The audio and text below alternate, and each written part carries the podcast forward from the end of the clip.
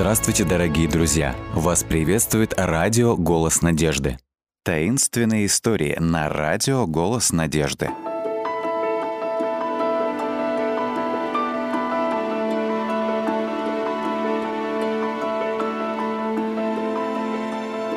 Ночь ужасов на ферме. Хильда и Жанет были рады, когда получили разрешение на целую неделю поехать в гости тете Джинни и дяде Клайду. Они должны были жить в Майер Мэннер, так называлась ферма, и проводить время со своими двоюродными братьями, которых там было целых пять. Хильда и Жанет нашли большой фермерский дом с множеством пристроек просто очаровательным – Две сестры поселились в просторной комнате наверху и были рады, что приехали вместе. В одиночку любая из них, возможно, была бы напугана жуткими звуками, которые производило покосившееся старое здание. Крыша в ветреную погоду устрашающе гремела. Деревянные стены стонали и скрипели лестницы. Ветер также заставлял стучать в окна ветки деревьев, растущих возле их спальни. Однажды вечером Хильда, которую мучила жажда, вышла на крыльцо, чтобы зачерпнуть ковш воды. В доме тогда еще не было водопровода.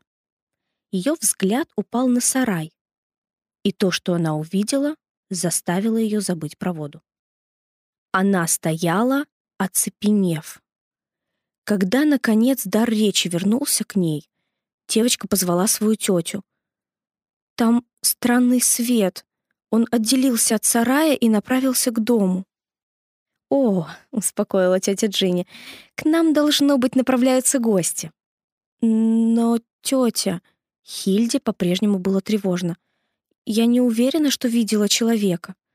Если все-таки это человек, то он несет с собой что-то необычное, светящееся. Но не фонарь и не факел». Тетя Джинни вышла на крыльцо вслед за Хильдой. Ты права. Кто это может быть и чего они хотят? Свет медленно покачивался, двигаясь в сторону дома. К этому времени все члены семьи уже стояли на заднем крыльце, готовые приветствовать посетителей. Даже дядя Клайд, который с большим трудом оторвался от вечерней газеты, надел свои шлепанцы и присоединился к остальным. Вдруг свет изменил направление и стал двигаться в сторону противоположной части дома. Все вытягивали шеи, чтобы увидеть, кто или что было там, в сгущающихся сумерках. «Почему?» — недоумевали люди. «Этот посетитель хочет войти в дом через черный ход». Наблюдателям пришлось перейти в другую часть дома вслед за странным светом. Теперь он был достаточно близко, его можно было лучше рассмотреть. «Да это большой огненный шар!» — ахнул дядя Клайд. «И кажется, он поднимается к нам!» Капли пота выступили у него на лбу, и руки затряслись. Обычно невозмутимый, пожилой фермер был сильно напуган. С чем им пришлось столкнуться? С НЛО? С каким-то сверхъестественным явлением? Или кто-то просто пошутил? Дядя Клайд не выдержал напряжения. Огненный свет был теперь всего в метре от крыльца. «Я не знаю, кто вы!» — крикнул он. «Но лучше прекратите эту ерунду! Либо подойдите к двери и заявите о себе, либо уйдите отсюда и никогда не возвращайтесь. Это не смешная забава!» Никакого ответа. Свет медленно приближался. Дядя Клайд взял в руки ружье. «Если вы не отзоветесь, я буду стрелять», — предупредил он. Потом тщательно прицелился и выстрелил. Бум! Взрыв заставил всех вздрогнуть. В ужасе семья смотрела, как огненный шар вспыхнул и медленно погас. Никто в доме той ночью не спал. Очень рано на следующее утро дядя Клайд вышел и осмотрел место приземления шара. Там не было никаких следов или любых других признаков присутствия человека. И не было никаких остатков фонаря или светильника. Все, что он обнаружил, была мягкая оболочка, в которую он выстрелил накануне вечером. Она лежала на земле, где шар приземлился. Через несколько дней Хильда и Жанет поехали домой, все еще не переставая разговаривать об этом происшествии. Мать внимательно выслушала их, заинтригованная. Даже папа, который был погружен в решение кроссвордов, явно заинтересовался рассказом. «Как вы думаете, что это было?» — взволнованно спросила Жанет. «Может быть, призрак?» «Призрак?» — повторил папа и рассмеялся. «Я очень сомневаюсь, что это было что-то сверхъестественное». «Тогда что, по-твоему, это было?» — вмешалась мама, чье любопытство становилось все сильнее. Папа много читал, поэтому ему были известны многие научные факты. То, что вы видели, было, вероятно, шаром болотного газа, сказал он. Болотный газ или метан высвобождается, когда встряхивается грязь на дне застойных водоемов. А образуется он, когда растения разлагаются под водой. Он может спонтанно воспламеняться и образовывать огненный шар. В этом случае газ сформировался в пруду возле амбара дяди Клайда. Легкий ветерок в ту ночь мог носить по воздуху один из таких газовых шаров. «Тогда, получается, нам было нечего бояться?» — воскликнула Хильда. «Я должна буду объяснить все то, что ты только что сказал нам, тете Джинни и дяде Клайду в следующий раз. Это хорошая идея», — сказал папа с улыбкой.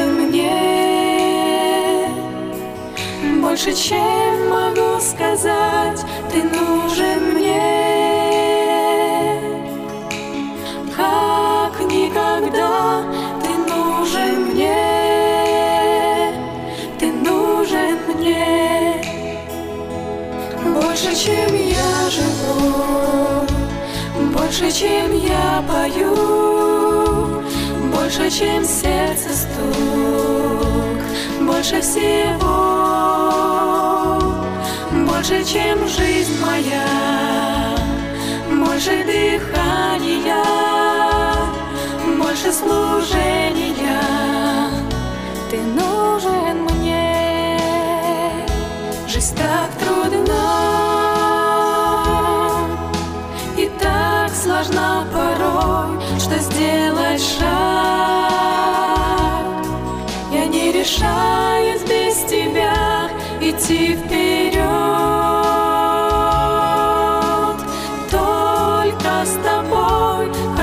Больше,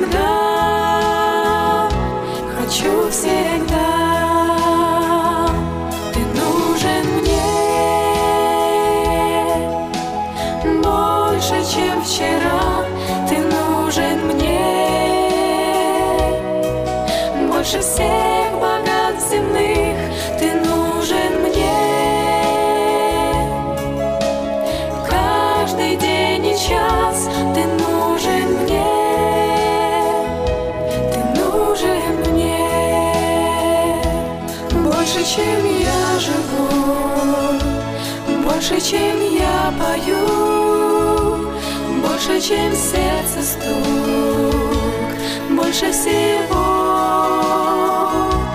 больше, чем жизнь моя, больше дыхания, больше служения.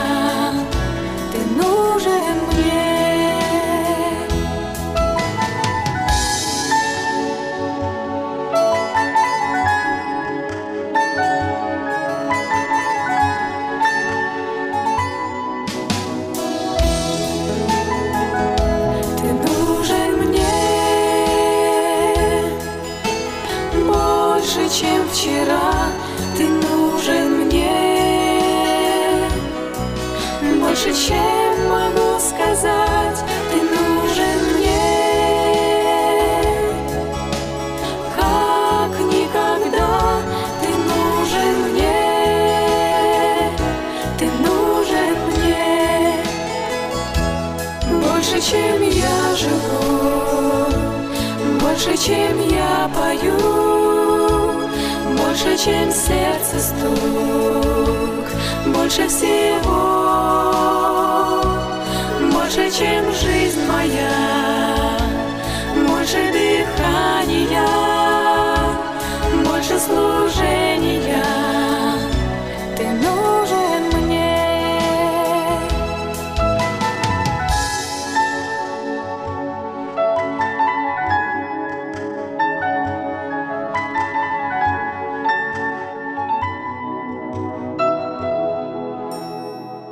Таинственные истории в эфире на радио «Голос надежды».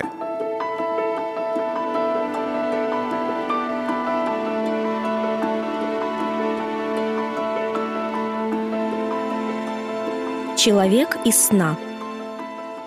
Лейла мчалась по коридору, а вслед за ней бежал незнакомый мужчина, буквально наступая ей на пятки. Она выскочила на улицу, сбежала за вечно зеленые изгороди, добралась до высоких сосен, носилась между ними и затем повернула в сторону, но ее преследователь не отставал. «Если бы только я могла добежать до дома директора», — подумала она. Человек уже протягивал к ней руку. Лейла сделала одно последнее отчаянное усилие, чтобы забежать за холм. Ей стало больно дышать, а ноги словно налились свинцом. Когда директорский дом был уже в поле зрения, Лейла споткнулась о камень и упала. Ее отчаянный крик разбудил Миру. «Что случилось?» — сонно спросила Мира. «Ничего, соседка. Мне просто приснился плохой сон. Ложись спать». Даже теперь, когда она уже проснулась и поняла, что весь пережитый ею ужас был не более чем страшным сном, Лейла чувствовала, что ее сердце продолжает громко стучать. Вглядываясь в темноту, она могла вспомнить каждую деталь внешности человека, который бежал за ней. Среднего телосложения, голубые глаза, тронутые сединой волосы. Он был похож на типичного американца. Лейла хорошо знала, как выглядят американцы. Большинство учителей в ее школе в Бейруте были американцами. И кроме того, в городе постоянно встречались туристы из Америки, которые хотели увидеть прекрасную страну Ливан. «Почему я бежала?» — спросила она себя. «Почему мне было так страшно?» Он выглядел как добрый пожилой человек и, казалось, совсем не хотел навредить мне. В течение нескольких последующих дней Лейла думала о своем сне. Но постепенно учебные нагрузки и работа заставили его отступить куда-то на задний план ее сознания. У нее было так много других вещей, которые требовали к себе внимания. Самой большой проблемой для Лейлы было постоянное беспокойство о том, как оплачивать свое школьное обучение. Она была единственной адвентисткой седьмого дня в мусульманской семье и не получала практически никакой помощи из дома. Студенческое пособие, случайные подарки от миссионеров, ее собственные усилия и строгая экономия пока что сохраняли ей место в школе. Но платить за обучение становилось все более и более трудно. Когда она начинала прилежнее учиться, у нее оставалось меньше времени на подработки, а меньше времени на подработки означало меньше денег на школу. При этом у нее постоянно были прочие расходы на спортивную одежду, экскурсии и дорогостоящие учебники. Все это складывалось в одну огромную головную боль. Шли месяцы. Задолженность Лейлы в офисе учебного заведения неуклонно возрастала. Неважно, как упорно она работала или без чего обходилась, казалось, что у нее нет шансов окончательно расплатиться. Все шло к тому, что ей придется оставить школу и попытаться найти работу. Она не осмеливалась рассказать родителям о своем затруднительном положении. Несмотря на ее юные годы, семья настаивала, что у нее уже достаточно образования, и что если она продолжит терять время за книжками, найти мужа для нее будет очень и очень непросто. Если бы она сейчас покинула школу, они, конечно, сразу же просватали бы ее за какого-нибудь мусульманского парня. В отчаянии Лейла обратилась к своему небесному отцу. «Дорогой Господь», — молилась она, — «ты знаешь, как важно для меня оставаться в школе.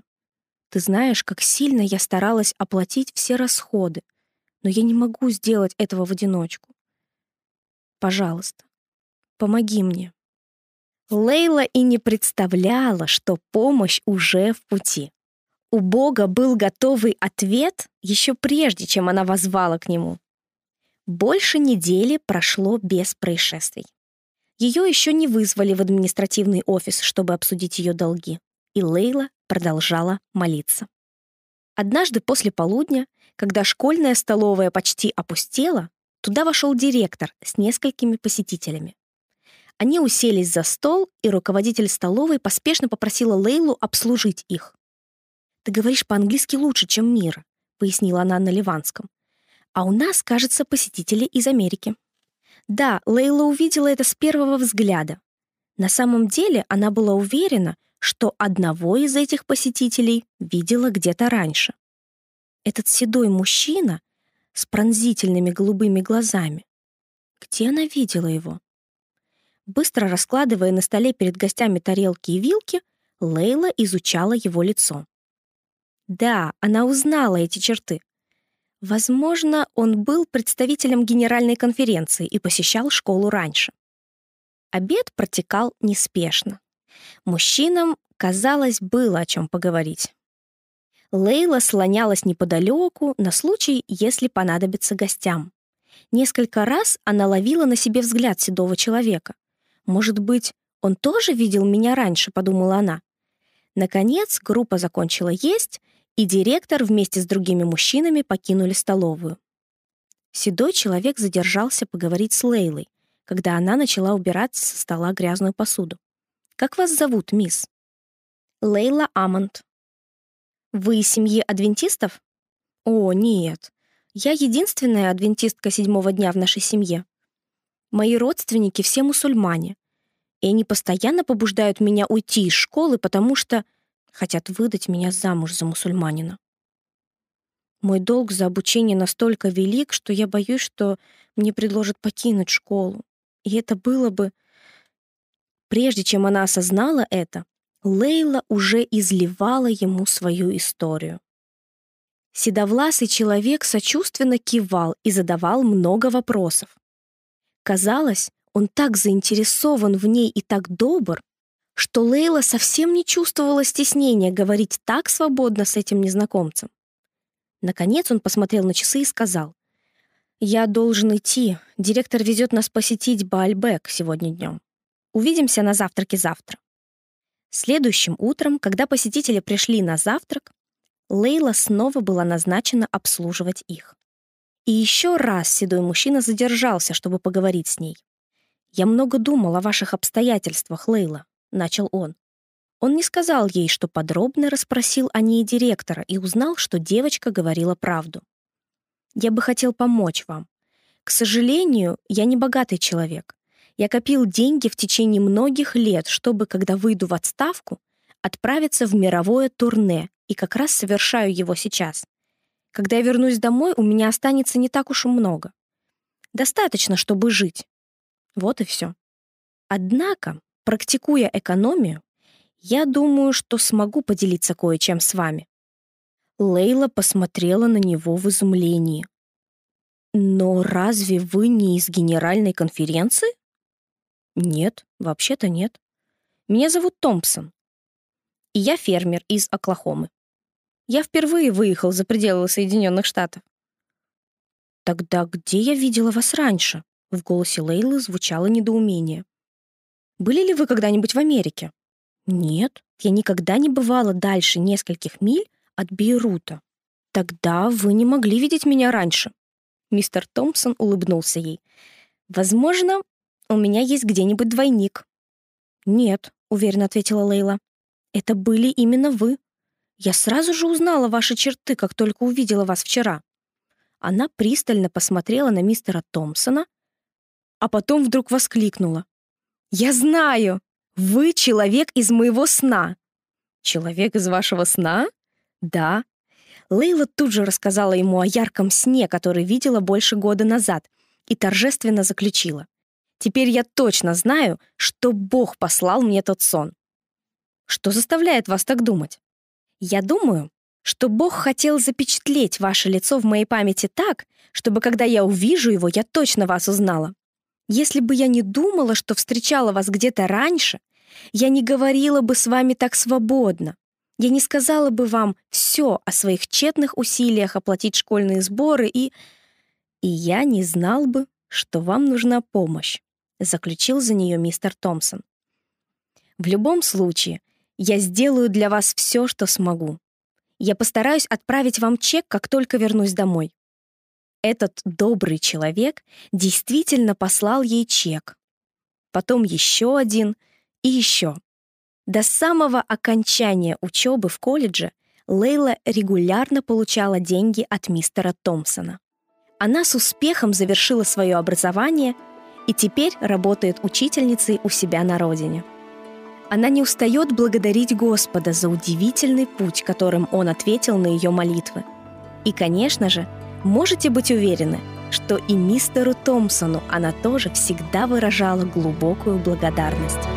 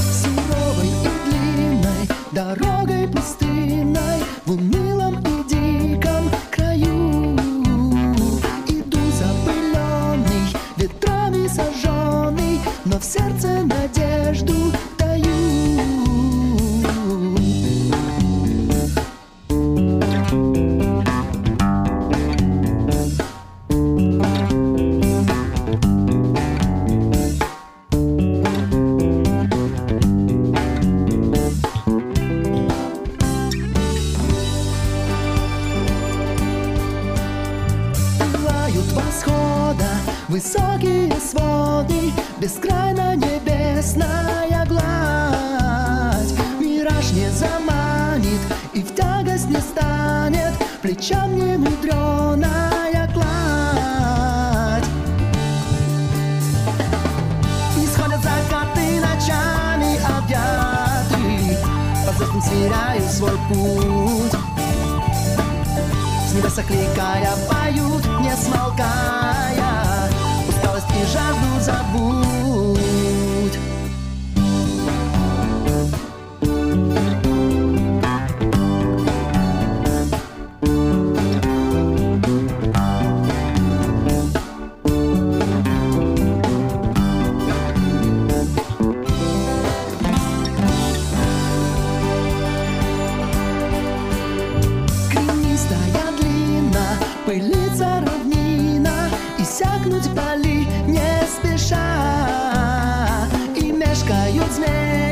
Никак не посмея Пресечь утомленный мой шаг. И верится смело все ближе пределы Где воды смеются, звеня. Где белая птица, сверкая, садится На ветви бескрайнего дня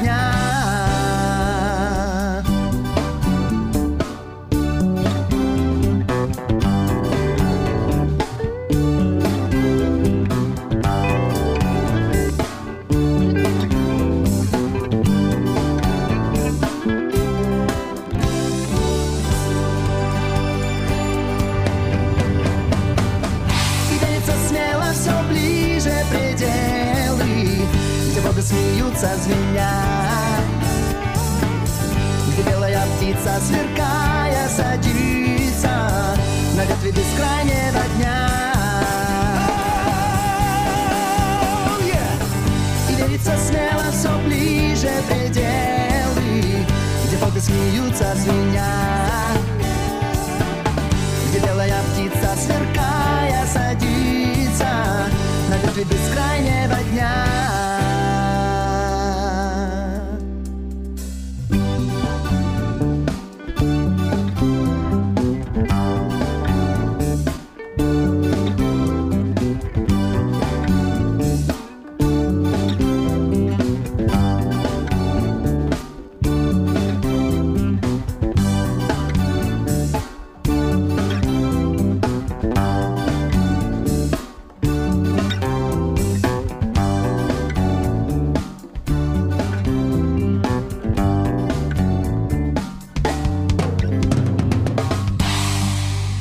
Дорогие друзья, вы можете оставить свои сообщения через WhatsApp и Viber по номеру плюс 7 915 688 7601 или позвонить нам на бесплатную линию, которая работает на территории Российской Федерации.